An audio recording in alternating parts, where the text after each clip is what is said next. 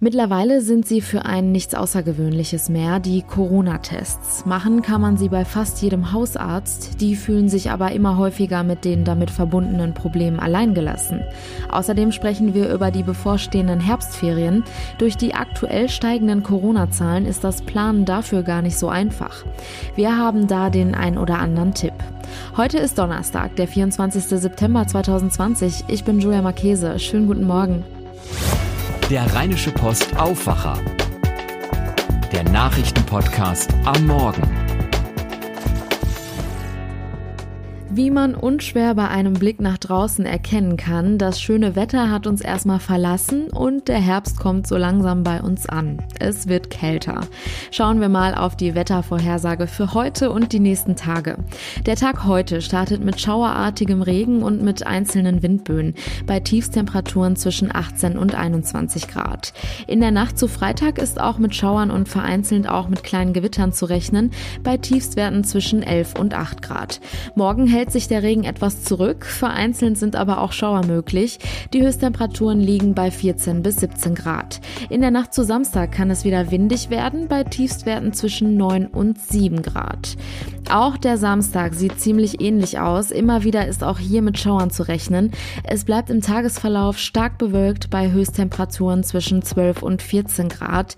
Die Nacht zum Sonntag wird dann auch noch mal richtig frisch mit Tiefstwerten bis zu 4 Grad. Das meldet der Deutsche Wetterdienst. Nach den schönen spätsommerlichen Temperaturen in den letzten Wochen wird das jetzt nach langer Zeit mal wieder ein kaltes, verregnetes Wochenende, an das man sich jetzt auch erstmal wieder gewöhnen muss.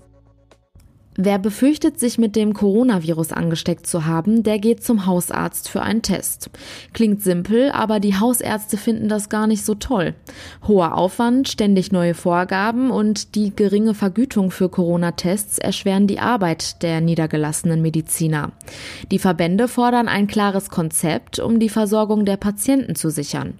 Jörg Isringhaus aus dem NRW-Ressort hat sich mal bei den Ärzten umgehört. Was sagen die denn, was das Problem ist? Ja, das Problem ist äh, vielschichtig natürlich. Also vor allen Dingen sind sie durch diese Tests erstmal überlastet. Zumindest die Ärzte natürlich, die testen. Es testen ja nicht alle. Ich habe mit Ärzten gesprochen, die äh, Corona-Patienten testen und die sagen, ja, wir müssen alle sehr flexibel sein. Äh, zum Beispiel die Lehrer, die kommen ja eigentlich nur nachmittags. Und äh, dementsprechend müssen wir äh, unsere Praxis darauf ausrichten. Ähm, dann ändern sich ständig die Abrechnungsmodi für die Corona-Tests. Dann äh, kommt ein weiterer Faktor dazu, dass äh, die Tests auch nur so geringfügig bezahlt werden. Mit 15, äh, zwischen 15 und 25 Euro liegt die Vergütung. Ähm, das alles addiert sich dann zu, äh, zu einem Frust, der offensichtlich wächst. Corona kam natürlich überraschend, ist jetzt aber doch schon ein paar Monate da. So langsam werden die Forderungen schon ernst, oder? Absolut, absolut. Die Verbände, also die Ärzteverbände, die speziell jetzt die Hausarztverbände sagen auch, es muss etwas passieren, damit es entzerrt wird für die, für die Hausärzte. Die sagen auch, das Honorar, was sie da bekommen, ist ein Hohn. Vor allen Dingen, wenn man das mal vergleicht mit den Laboren, das sagen die Hausärzte, mit denen ich gesprochen habe, auch. Die Labore bekommen so zwischen 40 und 50 Euro pro Test. Und äh, die haben natürlich einen weitaus geringeren Aufwand, logistischen Aufwand als der Hausarzt. Die können also pro Tag, in diesem Fall, den der Arzt mir geschildert hatte, sagt er, sein Labor schiebt 1600 Tests pro Tag durch den äh, Automaten. Äh, das sind natürlich Riesenumsätze. So, jetzt sagen die Verbände, ja, wir brauchen einfach klare Konzepte, einfache Konzepte, die auch umsetzbar sind für die Hausärzte, um, um die Situation zu verbessern.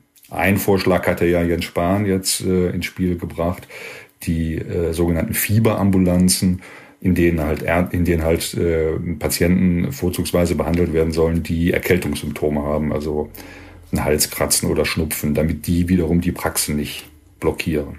Kann man denn als Patient etwas tun, um den eigenen Hausarzt zu entlasten? Helfen kann man ihm auf jeden Fall, nämlich äh, damit, dass man äh, vorher anruft und nicht einfach in der Praxis auftaucht. Äh, das ist ganz, ganz wichtig, äh, glaube ich. Und wenn es solche Fieberambulanzen gibt, dann äh, vielleicht auch dort erstmal anrufen und fragen, äh, wie man sich verhalten soll. Ich glaube, der größte Fehler, den man als, als Patient machen kann, der eben solche Symptome verspürt, ist einfach äh, in einer Praxis aufzulaufen. Vielen Dank, Jörg Isringhaus. Bleiben wir mal beim Thema Corona. Die Infektionszahlen steigen gerade nicht nur bei uns in Deutschland stark an, sondern fast ganz Europa ist davon betroffen. Die Bundesregierung hat deshalb wieder weitere Maßnahmen getroffen und elf weitere EU-Länder zu Corona-Risikogebieten erklärt. Damit ist jetzt jedes zweite EU-Land zumindest teilweise Risikogebiet. Diese Reisewarnungen sind noch immer kein Verbot. Sie sollen aber natürlich schon eine abschreckende Wirkung erzielen. Und ja, jetzt stehen schon fast die Herbstferien vor der Tür.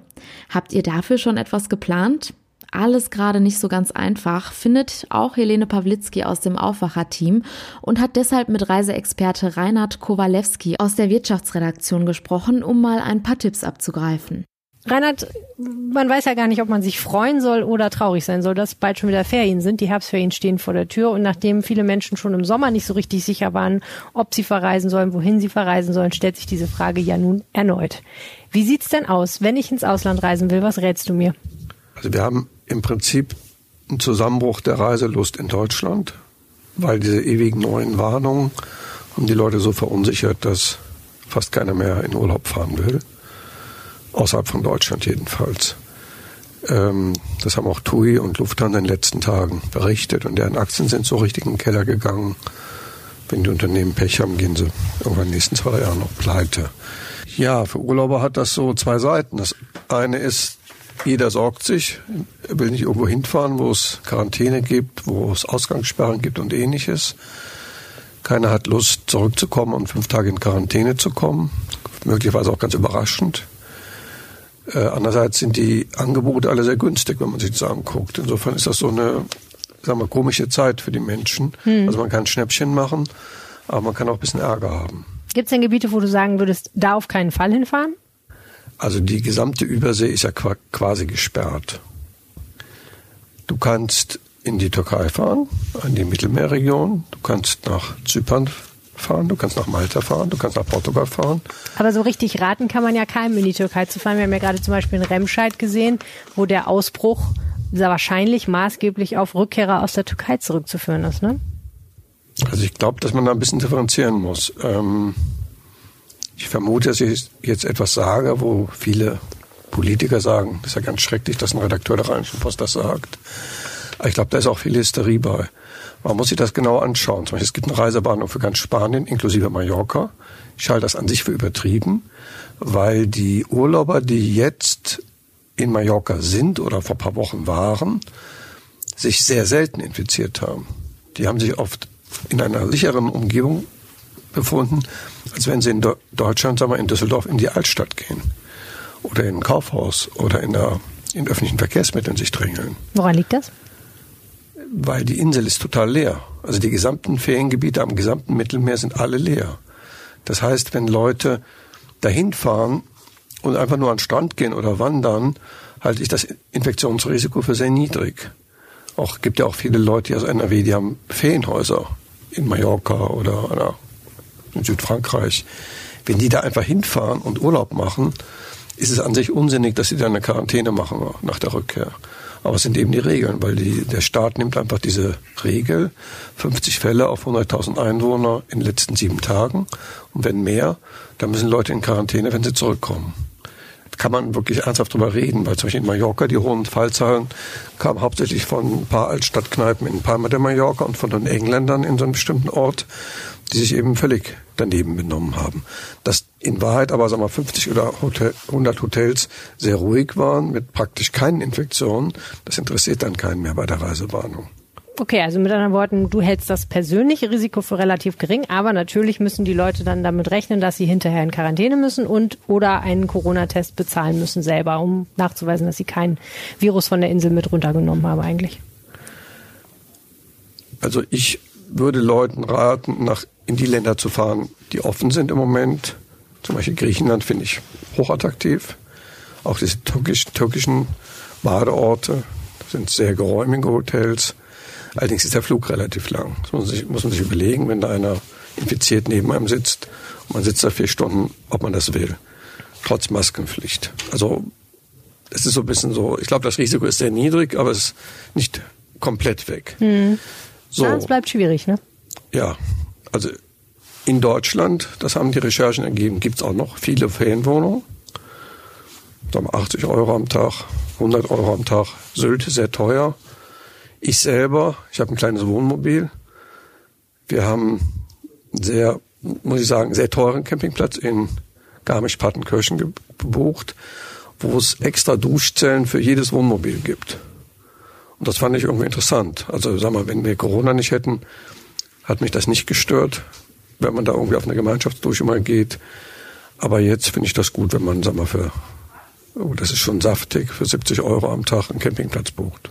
Okay, also mit anderen Worten, ähnliche Regeln wie im Sommer gelten auch jetzt. Man muss sich sehr genau überlegen, wo man hinfahren will und man muss sehr gut schauen, dass man ein vernünftiges Angebot findet, wenn man in Deutschland bleiben will. Ganz genau.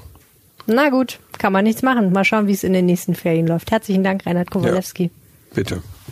Den aktuellen Überblick über all das, was in Düsseldorf gerade so los ist, hat Philipp Klees von den Antenne Düsseldorf Nachrichten jetzt für uns. Guten Morgen. Ja, schönen guten Morgen, Julia. Es geht mit großen Schritten auf die Stichwahl zu. Jetzt am Sonntag wählen wir und werden dann auch erfahren, ob Thomas Geisel Oberbürgermeister bleibt oder Herausforderer Stefan Keller von der CDU bald im OB-Büro sitzt. Im Antenne Düsseldorf Rededuell gab es Streit unter anderem über die Umweltspuren. Wir berichten dann auch über die Karstadtrettung, die Diskussion über Altstadtgewalt und ziehen auch die Freibadbilanz 2020. Auch drei Tage vor der Stichwahl sorgen die Umweltspuren in unserer Stadt für heftige Diskussionen. Auch die beiden Spitzenkandidaten Geisel und Keller haben im OB-Duell von Antenne Düsseldorf darüber gestritten. Herausforderer Stefan Keller hat noch einmal bestätigt, die Umweltspuren zum Jahresende abschaffen zu wollen. Die Umweltspur ist das falsche Instrument. Sie ist nicht umweltfreundlich. Der Name ist schon irreführend. Sie ist äh, umweltschädlich. Sie ist wirtschaftsfeindlich. Und die Staus, die wir dadurch produzieren, nerven uns wirklich alle. Ich bin auch fest davon überzeugt, dass die Ziele nicht erreicht werden und dass wir hier zu anderen Rezepten greifen müssen. Amtsinhaber Thomas Geisel hat die Umweltspuren dagegen verteidigt. Zum einen habe man damit ein Dieselfahrverbot verhindern können, zum anderen sei die Luft entlang der Strecken besser geworden. Wenn man den Verkehrsversuch auswertet, wird man feststellen, ob bin ziemlich sicher, dass man zu dem Ergebnis kommt, dass sie geeignet und erforderlich war, tatsächlich die Zielstellung zu erreichen, nämlich die Schadstoffkonzentration zu senken. Im Moment gelten alle drei Umweltspuren noch bis zum 6. Dezember. Das komplette OB-Duell der beiden Kandidaten steht auch auf unserer Homepage antennedüsseldorf.de zum Nachhören bereit.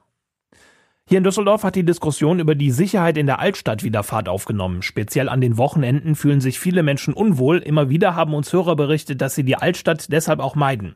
Die Polizei sagt, niemand muss Angst haben. Das Personal sei Anfang des Jahres speziell an den Wochenenden verdoppelt worden. Außerdem würden Beleuchtung und Videokameras der Polizeiarbeit helfen.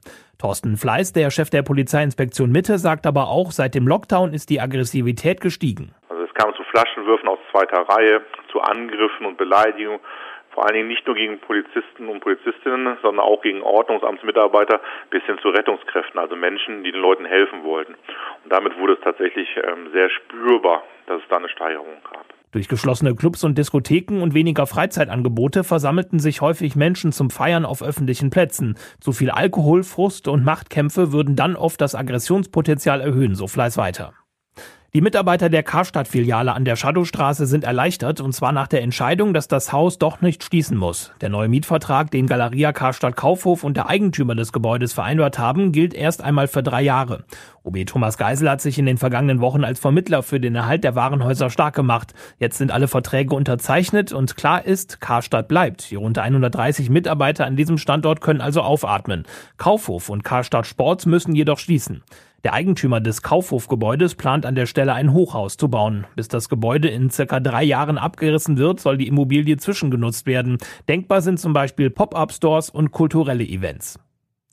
In diesem Sommer in der Corona-Pandemie war der Andrang in den städtischen Freibädern selten groß. Nur an einigen Tagen mit besonders schönem Wetter waren die Becken und Liegewiesen voll. Immer im Rahmen der Corona-Regeln, die sich die Bäder auferlegt hatten. Insgesamt waren 157.000 Badegäste in den drei geöffneten Freibädern in Lörrek, im Rheinbad und im Allwetterbad. Im vergangenen Jahr waren es über 20.000 mehr und das bei nur zwei geöffneten Freibädern. Die Antenne Düsseldorf Nachrichten jederzeit auch online auf unserer Homepage antennedüsseldorf.de. Danke für den Überblick. Wir schauen jetzt noch kurz auf die weiteren Themen, die heute wichtig sind. Nach dem NRW-Polizeiskandal will Landesinnenminister Herbert Reul im Landtag über die neuen Entwicklungen im Fall berichten. Auslöser für den Skandal bei der Polizei in Nordrhein-Westfalen waren interne Chatgruppen mit rechtsextremen Inhalten. Offenbar sind nun auch zahlreiche Hinweise auf weitere Fälle eingegangen. Auch der Innenausschuss des Parlaments wird sich heute mit diesem Thema beschäftigen. Bundesaußenminister Heiko Maas und Wirtschaftsminister Peter Altmaier haben sich nach möglichen Kontakten mit Corona-Infizierten vorsorglich in häusliche Quarantäne begeben. Anlass bei Maas war die bestätigte Infektion seines Personenschützers. Bei Altmaier wurde ein Mitarbeiter eines EU-Ministers positiv auf das Virus getestet, mit dem er bei dem Handelsministerrat gewesen ist. Beide wurden bislang aber negativ getestet. Zum Abschluss der Deutschen Bischofskonferenz in Fulda stehen nun die Konsequenzen aus einer Studie zu sexuellen Misshandlungen von Kindern und Jugendlichen im Mittelpunkt. Der Vorsitz der Bischofskonferenz und der Limburger Bischof Georg Betzing haben bereits angekündigt, dass man sich im Rahmen der Konferenz auf konkrete Zahlungen an die Opfer einigen wolle. Der Deutsche Bildungsverband legt in Berlin eine aktuelle Studie zu Gewalt gegen Lehrer vor. In einer Umfrage wurde hier die Entwicklung durch verbale und körperliche Gewalt an Schulen in Deutschland erhoben. Präsentiert werden die aktuellen Ergebnisse in einer Online-Pressekonferenz am Vormittag. Vor genau 100 Tagen ist die Corona-Warn-App zur Bekämpfung der Pandemie an den Start gegangen. Seitdem wurde sie bereits über 18 Millionen Mal heruntergeladen. Die Bundesregierung zieht eine positive Bilanz. Ärztevertreter kritisieren jedoch die tatsächliche Unterstützung der App. Dadurch, dass die Daten der App nicht automatisch an die Gesundheitsämter geleitet werden, sei die App keine große Unterstützung bei der schnellen Bekämpfung und Eindämmung von Corona-Ausbrüchen, so Ute Teichert, Vorsitzende des Bundesverbands der Ärzte des öffentlichen Gesundheitsdienstes gegenüber der Funke Mediengruppe. Und zum Schluss noch eine Meldung aus dem Fußball. Der Trippelsieger FC Bayern München spielt heute gegen den Europa League-Gewinner FC Sevilla um den europäischen Supercup in Budapest. Die Europäische Fußballunion, auch als UEFA bekannt, will trotz der hohen Infektionswerte in Ungarns Hauptstadt bis zu 20.000 Zuschauer für das heutige Spiel ins Stadion lassen. Dieser Pilottest der UEFA stößt auf viel Kritik, vor allem da Budapest als Corona-Risikogebiet zählt. Und das war der Rheinische Post Aufwacher vom 24. September 2020. Wenn ihr uns etwas sagen möchtet, schreibt uns wie immer gerne an aufwacher.rp-online.de. Mehr Nachrichten gibt es dann in unserem Aufwacher News Update am Nachmittag und natürlich jederzeit auf RP Online. Ich bin Julia Marchese, habt einen schönen Start in den Tag. Ciao. Mehr bei uns im Netz www.rp-online.de